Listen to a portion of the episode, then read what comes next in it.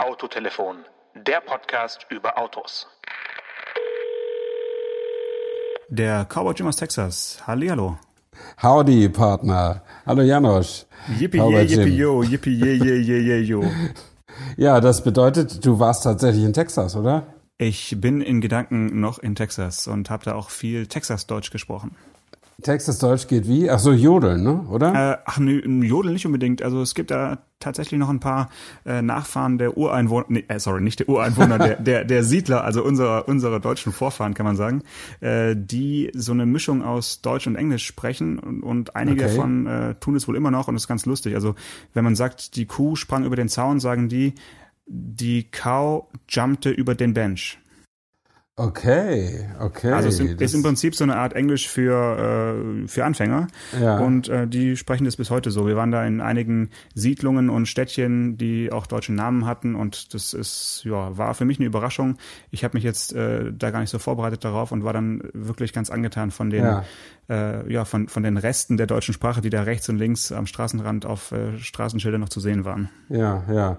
Du bist da äh, Mercedes GLE gefahren, aber über den wollen wir heute nicht sprechen, sondern über viel amerikanischere Autos. Ja, also ich bin dort einen äh, tatsächlich einen schwäbischen Kleinwagen gefahren aus äh, deren Sicht, kann man sagen, Ja. und äh, hatte einige Kontakte mit ähm, Amerikanern, die jedes Mal sehr interessiert waren, aber halt alle aus einem Pickup-Truck äh, ausstiegen und Ja. dann mit mir äh, das Gespräch begonnen haben. Und da können wir mal drüber sprechen, über Pickups. Wir können ja ruhig äh, gerne mal über die amerikanischen reden und dann den Unterschied erklären, äh, was ist eigentlich ein amerikanischer Pickup und was ist einer für den europäischen Kontinent. Ja, das kann man eigentlich äh, sehr gut sehen am, am Marktführer äh, Ford. Äh, der amerikanische Pickup ist der allseits bekannte oder zumindest unter uns Autoleuten bekannte F150. Äh, der ist aber viel zu groß, um ihn in Europa offiziell anzubieten. Da heißt er Ford Ranger und ist einfach ein viel kleineres Auto. Ähm, und also wir sind so die unter fünf Meter äh, Märkte und USA geht das alles locker über fünf Meter. Ich würde sagen, das ist so der wesentliche Unterschied, oder? Ja, äh, Länge ist das eine, aber auch die Höhe und die Breite und überhaupt Ja. so die, die, die ganze die ganze Silhouette ist einfach eine ganz andere. Also in USA muss man sich entweder äh, entscheiden zwischen eben so einem Ford äh, F150 oder äh, einem Chevy, einem Chevrolet Silverado. Äh, und der Silverado klingt natürlich cooler vom Namen, muss man sagen, aber äh, verkauft sich halt nicht ganz so gut wie der Ford. Also der Ford ist wirklich seit vielen, vielen, vielen Jahren das meistverkaufte Auto dort und äh, ja auch weltweit äh, die Nummer zwei nach dem Toyota Corolla. Also es ist schon Ja. äh, unfassbar, was da an Massen an äh, Stahl und neuerdings auch etwas Aluminium ähm, äh, gepresst werden und, und gegossen. Also unfassbar. Ich finde es auch beeindruckend. Ich muss aber gestehen, ich bin mit dem Ford F150 selber noch nie gefahren. Ähm, das hat sich irgendwie, also nie ergeben. Äh, denn wenn wir in Amerika sind, dann ja meistens, um, um Autos zu testen, die von den deutschen Herstellern da, äh, da gebaut werden.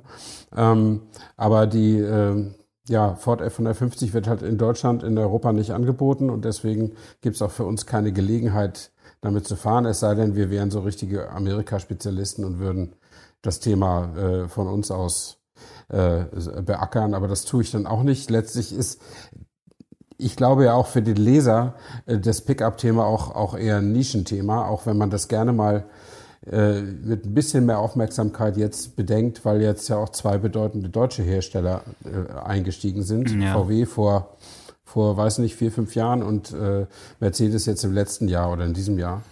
Ähm, und das gibt sicher ein bisschen, bisschen Wind, aber so einen ganz durchschlagenden Erfolg haben die beide noch nicht erzielt. Ja, ich meine, jetzt haben wir hier heute so einen schönen äh, Novemberabend und äh, sind hier ganz gemütlich. Ich habe mir gerade noch eine Tasse Tee gemacht und ähm, wir können ja über diese abenteuerlustigen Autos ein bisschen philosophieren. Äh, es ist ja auch ein neues Phänomen, dass die so abenteuerlustig sind. Also ich erinnere mich, früher waren Pritschenwagen durchaus auch ganz normale, quasi abgesägte Kombis äh, und diesen diesen Trend zum äh, zumindest geländefähig aussehenden äh, Pickup, äh, der ist noch gar nicht so alt. Also mittlerweile gibt's ja eigentlich nur noch solche ähm, Geländewagen-Verschnitte und so einen ganz klassischen Pritschenwagen, der wirklich nur für für die Straße gedacht ist, den kann man, soweit ich das jetzt überblicke, in Deutschland momentan überhaupt nicht äh, neu kaufen, oder? Du meinst so, so, so ein, also was man wirklich als Pritschenwagen bezeichnen würde, was aber jetzt nicht wie ein VW-Bus Pritschenwagen ist. Genau, also ja. ich äh, denke da an sowas wie, ähm, äh, da gab's so eine Art Caddy, gab's ja auch als Pritschenwagen, ne? So diese Klasse, also wirklich mhm. ein ganz normaler PKW, wo dann hinten ja. nach der nach den Vordersitzen einfach abgeflext wurde und dann eine Ladefläche drauf ge gebaut wurde. Sowas äh, nicht höher gelegtes ist momentan total aus der Mode und alle sind mhm. eben äh, möglichst grobstollig unterwegs und mit äh, robusten Plastikbeblankungen und äh, mit äh, abenteuerlichen Namen. Also wenn man die mal durchgehen, äh, was es so gibt. Äh, ich weiß nicht, bei uns ist ja auch der Ford tatsächlich der Marktführer, der, der Ford ja. Ranger. Und ähm, dann ein anderer Klassiker, der ja, denke ich, mit dem weltbesten ähm, Top Gear Video mal porträtiert wurde, der Toyota Hilux. Ähm, der ist da weiterhin auf Platz zwei äh, und was kommt dann? Dann kommt, glaube ich, so langsam der äh, Amarok schon oder ist dann noch was dazwischen? Weißt du die, äh, die aktuelle Rangfolge? Ich meine ja, ich hatte unlängst mal was geschrieben zu dem Thema, mhm. aber der Hilux ist eher weiter hinten, wenn ich das richtig sehe. Der Nissan Navara läuft noch ganz gut, der ja, ja verwandt ist mit dem Mercedes äh, X-Klasse. Also das hast du jetzt aber sehr, äh, wie soll ich sagen, äh, Gehirn sagt man Gehirnwäsche oder Hirnwäsche? Kannst du dir aussuchen. Wieso? Also ich würde, würde es eher andersrum sagen. Also der, äh, der Nissan Navara ist der Urvater der Mercedes-Benz X-Klasse und ja, nicht verwandt. Trotzdem, trotzdem sind sie ja verwandt. Also mein Vater ja. ist ja mit mir genauso verwandt wie ich mit ihm. Ähm, also ja, der Nissan war zuerst da und Mercedes hat dieses Auto als Basisfahrzeug genommen, äh, weil das die einzige Chance war, zu vertretbaren Kosten einen Pickup hinzukriegen. Ähm, und weil Nissan ja zum Renault-Konzert gehört und es gibt eine technologische Partnerschaft, äh, ohne dass man da Besitzverhältnisse ausgetauscht hätte zwischen Mercedes und Renault, die ja auch bei Smart und Twingo zum Tragen kommt und auch beim äh, bei den äh, Renault Kangoo und Mercedes Citan. Ah, was für ein ähm, wunderschönes Auto. Mhm. Ja, ja, das ist natürlich Designers Dream, der Mercedes Citan, aber bitte, äh, offensichtlich nützt es und der, der Mercedes ist jetzt auch nicht, ist wirklich gut geworden. Ich bin den unlängst mal gefahren, aber dieses Topmodell nur, das mit dem Sechszylindermotor ähm, X350D, das ist schon ein feines, wuchtiges, großes Auto für europäische Verhältnisse natürlich. In den USA sieht das wieder anders aus. Ähm, aber ja, es, äh, was ich interessant finde, äh, das hätte ich selber nicht gedacht, weil normalerweise, wenn VW irgendwas anfängt, dann rollen die so dermaßen den Markt von hinten auf, dass sich alle ganz warm anziehen müssen. Und das hat beim Amarok jetzt so nicht geklappt. Also hilft mir, aber ich glaube, der ist schon vier Jahre auf dem Markt. Ich glaube, ein erstes Facelift hat es auch schon gegeben. Ähm, und äh, trotzdem ist der doch ein gutes Stück hinter dem Ford äh, in Deutschland zumindest äh, unterwegs. Ähm, und offensichtlich äh, zählen in dieser Pickup-Szene so, ja, vielleicht zählt da sowas wie Street Credibility oder so. Ne? Und da ist natürlich Ford als Hersteller oder auch Nissan, Toyota äh, ein bisschen, bisschen glaubwürdiger unterwegs als VW, die vielleicht bei den ganz harten Pickup-Kunden nur so als äh, äh, als jemand daherkommt, der noch auf den Zug mit aufspringt. Ja, es ist lustig. Also wenn ich, wenn ich mich jetzt auf der Straße gefragt hätte, hätte ich auch gesagt, so vier Jahre, aber äh, der Amarok wurde 2010 vorgestellt und hat äh, 2016 schon seine wow. Modellpflege bekommen. Also der ist wirklich schon, äh, macht da lange mit und wurde ja auch mit ja. viel Geld äh, beworben mit äh, Dakar-Teilnahmen und äh, Begleit Begleitfahrzeuge und äh, also die haben ja wirklich die, die große Werbetrommel gerührt. Mhm. Ähm, und trotzdem, ja, äh, schwimmen sie da jetzt halt so mit. Natürlich verkauft er sich, aber ich denke auch, dass dass sie motorenmäßig da am Anfang ein bisschen äh, vielleicht die falsche Strategie gewählt haben. Die, den gab es ja ursprünglich nur mit Vierzylindermotoren und dann hat man erst die Sechszylinder nachgeschoben. Jetzt gibt's, dann gab es eine Zeit lang nur äh, Sechszylinder. Ich weiß nicht, wie es momentan ist, aber das war nicht so ganz äh, zu verstehen, wie jetzt da die Motorenstrategie hin und her gewechselt wurde beim beim ähm, beim Amarok. Aber vielleicht bevor wir jetzt noch die anderen ähm, Mitbewerber aufzählen, es gibt ja nicht mehr so viele, aber noch einige Exoten, sollten mhm. wir vielleicht nochmal einen Schritt zurückgehen und nochmal kurz über die Karosserieform Pickup überhaupt sprechen. Ja. Wir haben uns ja im Podcast schon mehrmals etwas ähm, kritisch gegenüber SUV geäußert. Äh, da würde ich jetzt mal die, die, These aufstellen, die eigentlichen SUVs sind die Pickups. Und ähm, so werden sie zumindest teilweise auch beworben. Also einerseits als robuste Arbeitsgeräte, aber andererseits auch immer wieder, ich glaube, es gibt keinen Pickup, der nicht mal so beworben wurde mit superschönen äh, Surferfotos und irgendwelchen Lifestyle-Sportaktivitäten. Äh, ähm, kennst du irgendeinen Menschen in deinem Bekanntenkreis, der einen Pickup hat und den wirklich äh, so als Freizeitgefährt nutzt? Nee, also in meinem Bekanntenkreis nicht. Bei mir im Dorf, äh, wo ich wohne, das so 3000 Einwohner hat, ähm, das, äh, da läuft einer, äh, ein Dodge Ram, also Heute heißt er nur noch Ram, aber das ist ein älteres Auto, das heißt Dodge Ram in äh, olivfleckiger Tarnlackierung äh, rum und höher gelegt. Äh, das ist so ein richtiges martialisches Auto, dem man nachts lieber nicht begegnen möchte. Äh, über den Menschen am Steuer weiß ich aber nichts. Ähm, aber ansonsten äh, habe ich privat, äh, sieht man die Autos eher selten. Äh, ich kannte mal jemanden, äh, entfernt könnte ich ihn als Kollegen bezeichnen, der ein Mitsubishi L200 gefahren ist. Mhm. Ähm, das ist aber auch alles, sonst wüsste ich keinen. Mhm. Also so geht's mir nämlich auch. Ich sehe diese Autos wirklich am häufigsten so von äh, Stadtbegrünungstrupps, mhm. ne, die ja. da irgendwie Laub oder Müll oder sowas einsammeln und dann hinten einen entsprechenden Aufbau haben, dann ab und zu auch als äh, Schneeräumgerät äh, hinten mit so Salz drauf, auch mit so einem Aufsatz, aber so im privaten Haushalt, dass jemand ein Pickup hat, ähm, wüsste ich jetzt niemanden um mich herum. Und auch selbst habe ich jetzt nicht die allerüberzeugendsten Erfahrungen gemacht, wenn ich äh, mal so ein Pickup als Testwagen äh, da habe und dann fand ich es immer schwierig, damit irgendwas zu, zu, transportieren, weil egal, ob man jetzt ein Fahrrad hinten reinwirft oder irgendwelche Gepäckstücke, äh, dann ist man irgendwie dem Wetter ausgesetzt. Dann muss man wieder schauen, dass man die Sachen so gut verpackt, dass es eben auch im, im Regen nichts ausmacht. Mhm. Ähm, also für unsere äh, Breitengrade und für den normalen äh, Nicht-Farmer ja, ist ja. doch das Auto eigentlich nicht so richtig zeitgemäß oder oder hast du noch einen anderen Anwendungsfall, wo du sagst, hey, aber dafür ist es doch perfekt? Ja, nee, deswegen fährt's ja hier auch keiner. Also die Amerikaner fahren es halt, weil die ja auch ganz anders leben als wir. Also erstens haben die viele Gegenden, wo sehr, wo es sehr lange nicht regnet, wo also die Ladung auch nicht nass wird. Äh, und zweitens sind die, äh, sind die ja auch äh, viel mobiler. Also die haben einfach mehr hin und her zu schleppen, die ziehen häufiger um. Ähm, und das kommt sicher aus dieser Vergangen Siedler-Vergangenheit mit den Planwagentrecks.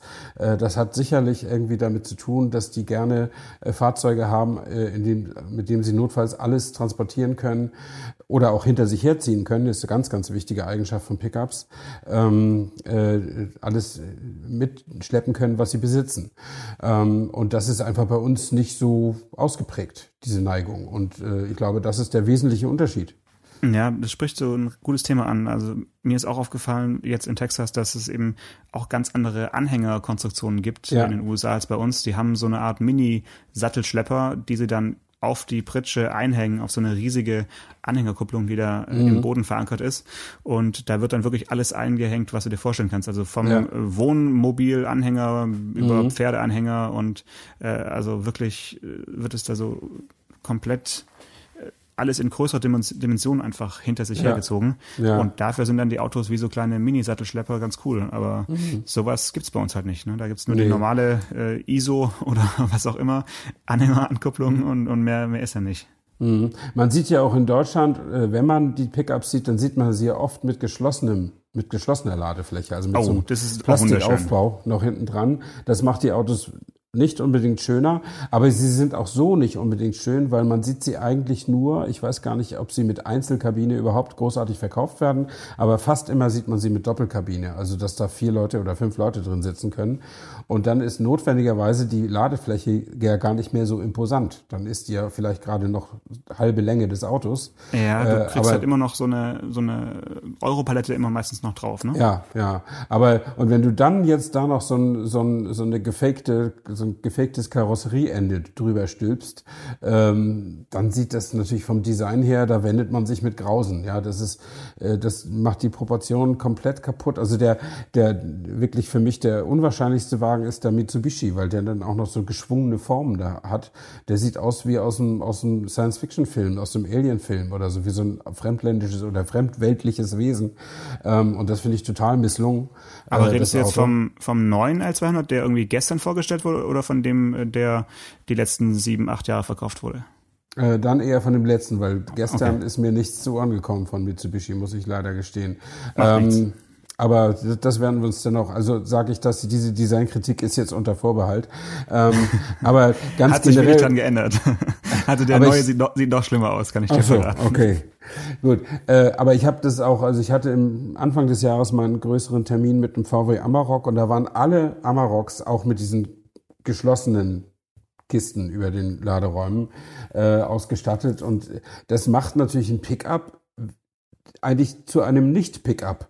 Und insofern finde ich das schon, schon blöd. Ich meine, du kannst ihn immer noch als Pickup nutzen, wenn du diese Kiste oben wieder abnehmen kannst. Aber dann musst du die irgendwo hinstellen, du musst damit rumhantieren und äh, das wäre jetzt auch nicht meins. Also wenn schon, denn schon. Aber ich transportiere selten Zementmischmaschinen, insofern muss ich das auch nicht haben, so ein Auto. Und dann hast du ja auch noch diese enorm hohe Ladekante. Das heißt, alles, was Ja. du transportieren möchtest, musst du äh, wirklich 80, 90 Zentimeter weit erstmal hochwuchten. Ja, wenn das reicht, ja. Das Ja, ist ja. schon hoch, ja. Also da bin ich dann doch mit meiner sehr niedrigen Piaggio Ape äh, deutlich flexibler unterwegs im, stimmt, im, im, im urbanen Verteilerverkehr. Äh, Ja. Bei mir passen zwei Leute rein, in die meisten Pickups äh, passen vier oder teilweise sogar fünf Leute rein, Mhm. weil du hast es schon gesagt, es gibt ja also diese sogenannte Doppelkabine ähm, oder auch die etwas verkürzte Doppelkabine, die die meisten Hersteller dann sowas wie Club oder sowas nennen. Ja. Das bedeutet auf äh, gut Deutsch, da hinten ist dann so wenig Platz wie in einem 911er. Es gibt also so zwei Notsitze und Ja. man kann mal eine kurze Strecke mitfahren, aber ich habe die als Kind immer geliebt, diese, diese Clubkabinen, weil es da hinten einfach ganz putzig ist für Kinder, so alles in Miniaturformat. Aber jetzt auf der Baustelle oder auf dem Weg in den Wald möchte ich da jetzt nicht länger als äh, fünf Minuten drin sitzen. Das ist irgendwie auch eine Zumutung. Also was ganz cool ist an den, äh, an den Pickups und was ich irgendwie auch glaube, was eine Ursache dafür sein kann, dass da jetzt mehr von verkauft werden. Wie gesagt, wir sprechen von maximal 30.000 in Deutschland pro Jahr. Äh, Es entwickelt sich zwar in guten Steigerungsraten, ähm, aber es ist nicht wirklich viel. 30.000 sind äh, ein Prozent des deutschen Automarktes, etwas weniger als ein Prozent. Also das ist noch nicht so dolle. Ähm, aber was, äh, was glaube ich, äh, dazu beiträgt, ist, dass die einfach so ein bisschen mehr das Rustikale ausstrahlen, äh, als heutige SUVs das tun. Also als die ersten Leute Geländewagen kauften, auch wenn sie sie nicht brauchten, waren diese Geländewagen sehr robust, sehr rustikal, so wirkten sie zumindest. Und die sind ja immer Pkw-ähnlicher geworden, von der ganzen Anmutung, vom Fahrgefühl, von der Technik, die da eingebaut ist. Und äh, so ein Pickup ist schon urwüchsig, weil das ist in der Regel ist da so ein Leiterrahmen drunter, da ist oft auch eine Blattfeder und eine Starrachse hinten dran. Ähm, und das ist einfach ein anderes, eine andere Art zu fahren, äh, als man das heute mit dem SUV machen würde. Ja, es ist auch äh, beherrschbare Technik und äh, vielleicht auch gut reparierbare Technik. Und das ist auch der Grund, warum in vielen Ländern äh, der Erde Pickups einfach auch die einzigen Autos sind. Ja, die werden dann halt auch äh, multifunktional genutzt als Ja. äh, Personentransporter. Ich kann mich auch an viele Fahrten auf äh, der Ladefläche eines Pickups oder verschiedene Pickups erinnern. In, in Ägypten beispielsweise, ähm, wo ich ja mal gelebt habe ein Jahr. Und da waren Pickups im Prinzip die Taxis. Sobald man aus Ja, der Stadt ja. rausfuhr, äh, die umliegenden Dörfer wurden nur von Pickups angefahren und dann konntest du halt auch alles mitnehmen. Also auch lebende Mhm. Tiere und äh, Menschen und Kisten und Körbe und alles eben hinten drauf. Und äh, da, wo Mhm. man eben äh, aussteigen wollte, sprang man runter, äh, so im Schritttempo und dann war's das. Also es ist schon äh, für viele Regionen der Welt ein, ein tolles Mobilitätsinstrument. Nur verstehe ich halt jetzt nicht genau, warum man es äh, hier äh, sich anschaffen sollte. Mhm. Und ähm, ja, so richtig robust. Letztlich, weil es cool Wozu? ist. Also ich glaube, das ist, du hast halt wirklich was Besonderes, weil das hat wirklich nicht jeder. Äh, Und es gibt genug Leute wahrscheinlich, äh, die das auch einfach mega cool finden, mit, äh, weil die einfach noch ein bisschen ungenierter auch ihre Größe zeigen. Ne? Die, die wirken auch so ein bisschen hochbeiniger als ein normales SUV, sind sie wahrscheinlich sogar auch. Die Räder sind oft größer, zumindest sind die Reifen Ballon ähnlicher. Ähm, Und ich kann mir das nur so vorstellen, weil der, der eigentliche Zweck, der Nutzzweck, der wird eigentlich hier kaum gebraucht. Man, also äh, ganz wichtig zum Beispiel bei Mercedes, aber auch bei VW ist, dass die Trägersysteme anbieten für Mountainbikes und Surfbretter. Und das hat wahrlich nichts mit äh, Pickup äh, mit dem Nutzen eines Pickups zu tun, für den die mal erfunden worden sind. Aber ist es halt eine, so eine Lifestyle-Variante. Und man muss sich auch immer wieder vor Augen führen, dass wir in Deutschland hier in der glücklichen Lage sind, ein Luxusproblem zu haben, nämlich einen komplett gesättigten Automobilmarkt vorzufinden. Und da muss man sich halt schon was einfallen lassen als Autohersteller, um den Leuten immer wieder einzureden, das ist neu, das ist toll, das müsst ihr haben. Ähm, denn das eigentliche Mobilitätsproblem ist ja längst gelöst. Ja, und gut, man kann sagen, die Straßen werden immer schlechter. und das ist vielleicht das einzige Argument für, äh, für hochbeinigere Autos und äh, grobstellige Reifen. Aber dann muss es für mich kein Pickup sein. Ich bin jetzt gerade mal die Liste durchgegangen gedanklich und mir fällt auch jetzt keiner ein, wo ich sage, yo, der sieht aber so cool aus, dass ich ihn jetzt aufgrund seiner Optik gerne äh, durch die Gegend fahren würde. Also äh, vielleicht Seltenheitswert, gebe ich dir recht. So ein Isuzu D-Max äh, ist mhm. bestimmt was Seltenes, äh, wird vielleicht noch übertroffen von einem Sangyong Musso. Ja. Äh, aber keine Ahnung, also äh, wobei, jetzt sehe ich gerade noch einen Renault Alaskan. Hast du den schon mal in Freiwildbahn gesehen? Nee, habe ich noch nie. Das ist ja der dritte im Bunde von äh, Nissan Navara und Mercedes X-Klasse, der gehört auch dazu. Ähm, und die positionieren den ja auch ganz anders, nämlich äh, äh, extrem hochwertig, also so, so hochwertig, wie sie es eben können. Und der ist insofern dann auch ein bisschen teurer. Ähm, aber gesehen habe ich ihn in der Tat noch nicht. Aber das trifft eigentlich auch auf andere auf andere äh, Pickups auch zu. So oft sieht man jetzt auch keinen Amarok zum Beispiel.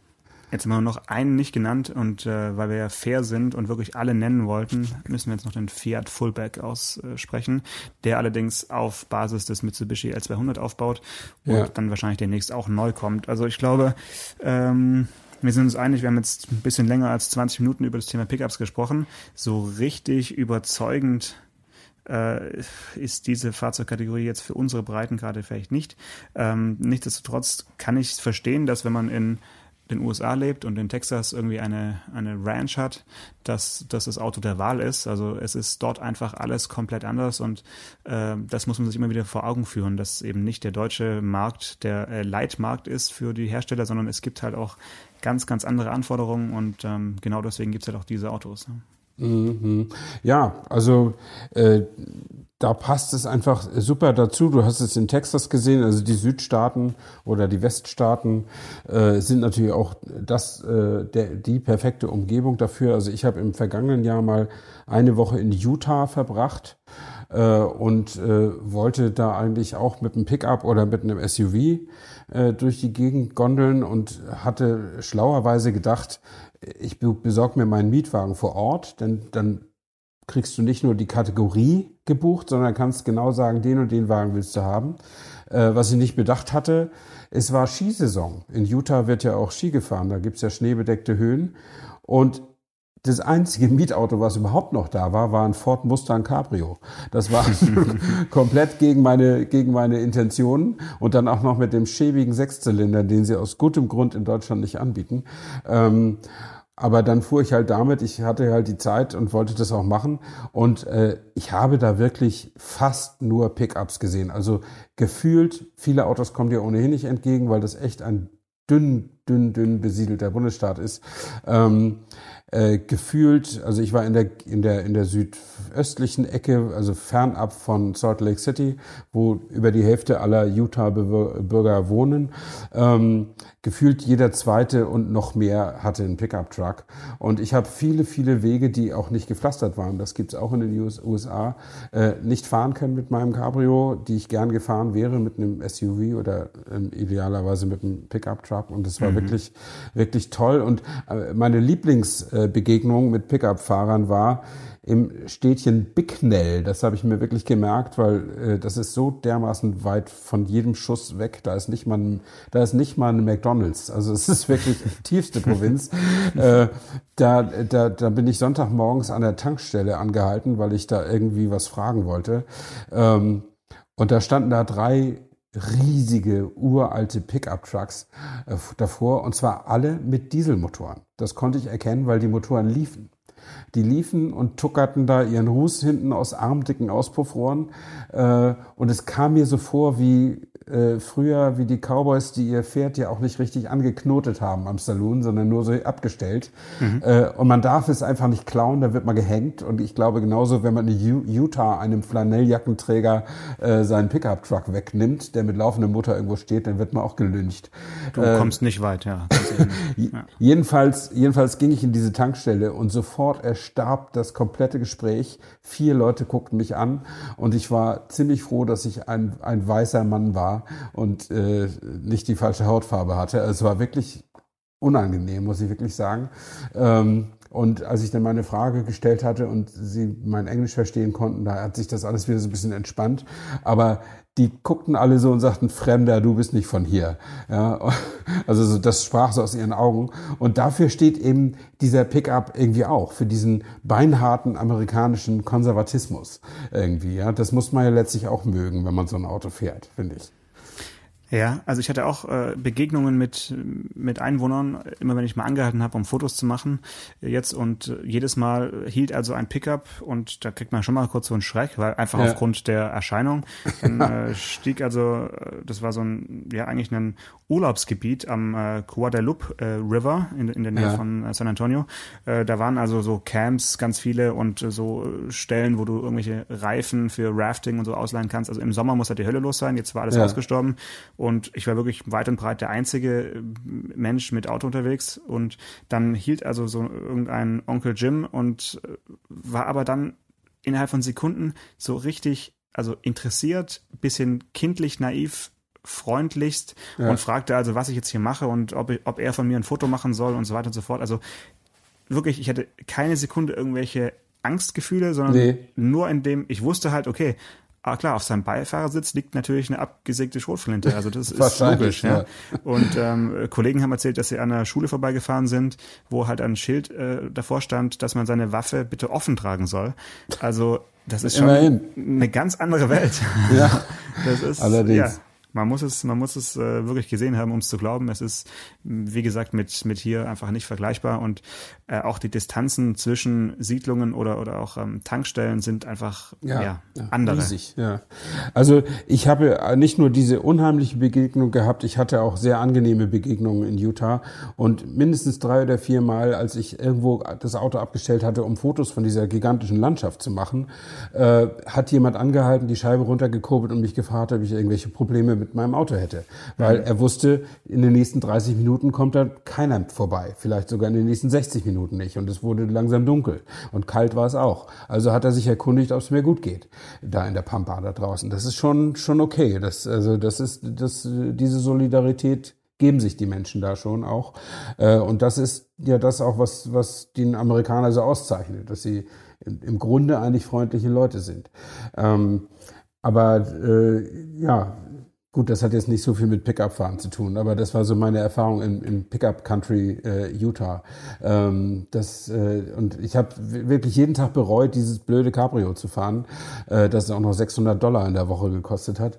Ähm, das, war, das war nicht schön. Beim nächsten Mal buche ich das Auto dann doch äh, aus Deutschland. Ja, apropos äh, Cabrio fahren, du hast ja gesagt, dass du irgendwie gerade aus Mallorca anrufst und äh, gerne mit einem Cabrio über die Insel gefahren wärst, weil es mehr so eine Art Kaffeefahrt war. Was, was ist da los? Haben sie die, haben sie die mallorquinischen Straßen irgendwie umgebaut oder sind die jetzt nicht mehr so äh, kurvig oder was? Welchen ja, Tipp möchtest du mir geben für, für Donnerstag, wenn ich auf deinen Spuren auf Mallorca Lust wandle? Ja, also die, die, es ist ja, wir hatten uns, glaube ich, schon mal drüber unterhalten, das ist, äh, Mallorca war immer eine super Location oder lange Zeit eine wirklich gute Location für äh, Fahrvorstellungen von neuen Autos, äh, weil das Wetter relativ stabil ist und weil die Gegend schön ist und weil die Straßen sich der Gegend, der bergigen Gegend anpassen. Also man hat auch viele kurvige Landstraßen. Äh, es ist nur so wie überall, es werden einfach immer mehr Leute, die hierher fliegen. Äh, selbst im November oder wenn wir oft sonst auch im Frühjahr da sind, äh, man ist eigentlich nicht mehr alleine mit seinem Auto. Ähm, und dann fährt man irgendwelchen Touristen hinterher, die sich irgendein Renault Clio gemietet haben und deren eigentlicher Zweck ist, ist einfach nur in die Gegend zu gucken, was ja auch völlig in Ordnung ist, wenn man so eine Mallorca-Reise gebucht hat, was aber einer Testfahrt äh, im Wege steht. Und das ist ein bisschen schade. Und dann, dann ist es halt, äh, haben sie eben auch, was auch eigentlich eine gute Idee ist, sie haben erkannt in den letzten Jahren oder zehn Jahren, dass, dass ähm, äh, Kreisverkehre viele Verkehrsprobleme lösen können. Ähm, und äh, aber es ist total nervig, wenn dir ständig das Navigationssystem dich von Kreisverkehr zu Kreisverkehr leitet, weil die immer so lange Sätze dabei sprechen. Äh, und weil die, weil die Straßen dann einfach irgendwie war das für mich jedenfalls nicht das Richtige. Ähm, ich fahre hier Porsche Macan äh, zum Testen und äh, da hätte ich lieber irgendwie ein anderes Geläuf gehabt. Aber bitte. Ähm, das, das ist wieder Leiden auf hohem Niveau. Ja, ja das ist ein Luxusproblem, aber du hast ja mich gefragt. Ich hätte ja selber davon gar nicht angefangen. Ähm, aber äh, ja, also auch genau wie der Mercedes GLE ist der Porsche Macan noch kein Gesprächsthema, vielleicht irgendwann. Ähm, und äh, dann, dann können wir darüber auch nochmal reden. Ich bin ja erfahren genug, aus, auch aus äh, nicht so tollen Fahrerlebnissen irgendwie abzuleiten, wie das Auto sein könnte. Ähm, aber wenn ich jetzt hier einen harten Test im Sinne von Automotorsport oder sowas hätte machen sollen, dann hätte ich jetzt ein Problem und würde hoffen, dass sich morgen irgendwie noch eine coolere Fahrt ergibt, bevor ich dann wieder ins Flugzeug steige und nach Hause komme. Mhm. Aber gut, ja, so, so ist das. Also du kannst dich wahrscheinlich auf gutes Wetter freuen. Das ist hier über, über 23 Grad, wie im Sommer. Ähm, aber äh, tolle Strecken, naja, mal schauen. Also bei mir war es jedenfalls heute noch nicht so. Es tut mir jetzt irgendwie ein bisschen leid, weil ich dachte wirklich, dass du jetzt so einen schönen, einen schönen Roadtrip da über die, äh, über Deutschlands liebste Insel gemacht hast und den ganze Zeit nur Inselradio gehört hast und ähm, naja, hast du den noch ehrlich, nicht. Ehrlich gesagt, ich bin auch nicht so ein Fan. Ich bin zwar schon bestimmt 30 Mal in Mallorca, auf Mallorca gewesen oder noch, noch öfter, aber noch nie freiwillig und im Urlaub. Also immer nur äh, einen Tag. Unter äh, Zwang. Eine Übernachtung. Nicht unter Zwang, aber halt aus beruflichen Gründen. Also diese, diese äh, äh, äh, Urlaubskultur, die sich mit der Insel verbindet, äh, sagt mir wenig. Und äh, heute hat mir ein, ein äh, der Mensch, der mich vom Flughafen abgeholt hat, der hat gesagt, es, er hätte Freunde, die fliegen manchmal äh, Freitagabend hin mhm. und machen die Nacht durch am Strand, schlafen am Strand und fliegen Samstag wieder zurück. Und wenn man das besonders schlau bucht, dann kann man das für 10 oder 20 Euro kriegen. Und ja, okay, das ist nicht meine Welt, sag ich, sag ich mal so. Ja, ja das sind diese bekannten äh, Ballermann-Bomber, die, ja. glaube ich, schon seit 15 Jahren irgendwie da in, in, zu Hochzeiten von Air Berlin immer ausgebucht waren. Aber das ist mhm. ja, äh, glaube ich, der Albtraum. Und das Aller, Allerschlimmste ist, wenn du aus Versehen dann samstags morgens von der Insel zurückfliegst und dann mit solchen Leuten im, im Flieger sitzt. Also das ist wirklich dann der Mega-Jackpot. Aber das passiert dir nicht, weil du bist, äh, wir können es ruhig verraten, heute ist Montag. Ja. Ähm, wenn wir hier aufnehmen, dann bist du also Dienstag wieder weg und ja, ja, ich genau. werde dann Donnerstag äh, da aufschlagen und mal gucken, wie es dann Freitag mit dem Heimflug funktioniert. Aber ich mhm. denke, in, in, diese Richtung sind die Leute meistens halbwegs nüchtern, wenn sie ins Flugzeug steigen. Ja, und im November ja sowieso. Also jetzt werden ja diese Strandpartys, also die wird ja jetzt keiner mehr buchen. Das ist ja jetzt nur Zufall, dass jetzt gerade so warm hier ist. Also das ist sicher. Also ich würde gerne einmal Mäuschen spielen am Flughafen, äh, so im Juli, an so einem Samstag im Juli, weil der Flughafen ist ja riesig, wie, wie eine Stadt äh, mit gigantischen Laufwegen. Aber das haben die, glaube ich, ganz richtig gemacht, um diese riesigen Urlaubermengen zu kanalisieren. Ähm, und ich, das würde ich mir gerne einmal aus der Nähe ansehen. Also wie gesagt, wir sehen den ja beruflich immer nur im März, April und dann irgendwann nochmal Oktober, November und dann ist er eigentlich relativ entspannt hier. Ähm, aber äh, ja, ich weiß nicht, ob ich das in meinem Leben nochmal komme. Also meine Frau hat keine Lust, nur zum Testen mal eine Woche Mallorca-Urlaub zu machen in der Hauptsaison. Äh, vielleicht wird mein Leben ohne diese Erfahrung zu Ende gehen, wäre aber jetzt auch nicht so schlimm. Also Stefan, äh, mich wird's mich wird's freuen, wenn du das mal durchziehst äh, und dann können wir auch einen Podcast aufnehmen währenddessen. Ja, und ein Reisepodcast. Als, Thema, als Thema einfach auch die, die Mietwagenproblematik auf Mallorca mal thematisieren und ähm, quasi so eine Art Leitfaden durchs Mietwagendickicht äh, von Mallorca und du sitzt dabei im Flughafen und berichtest live über das, was da so passiert. Live über das Chaos. Verschwitzte und äh, aggressive und genervte Gesichter. Ja, das äh, machen wir vielleicht mal, vielleicht zur tausendsten Folge. oh, die ist ja bald. Sehr schön. Ja, genau. Ja, wunderbar. Dann äh, wünsche ich dir morgen einen äh, schönen Tag mit überraschenden äh, Routen, wo du denkst, wow, hier ist aber toll, hier möchte ich nochmal privat herkommen, weil ich kenne durchaus Leute, die äh, privat auf Mallorca Urlaub machen und ähm, dann, ja, wahrscheinlich die schönen Ecken, die man auf solchen Fahrterminen immer nur mal ganz kurz sieht, dann auch mal zu Fuß begehen. Und ich glaube, es lohnt sich schon. Aber ja. es ist ja mittlerweile auch so ein Klassiker, dass man sagt, ja, ja, im Landesinneren ist alles ganz toll. Äh, da ist was dran, aber es muss ja auch nicht jeder ausprobieren, weil dann wird es immer nur noch voller. Ja, genau. So ist das Leben. Okay, Janosch, dann wünsche ich dir viel Spaß, wenn du herkommst und dann hören wir uns nächste Woche wieder. Da freue ich mich. Bis dann. Ciao. Ciao. Autotelefon, der Podcast über Autos. Mit Stefan Anker und Paul Janosch Ersing.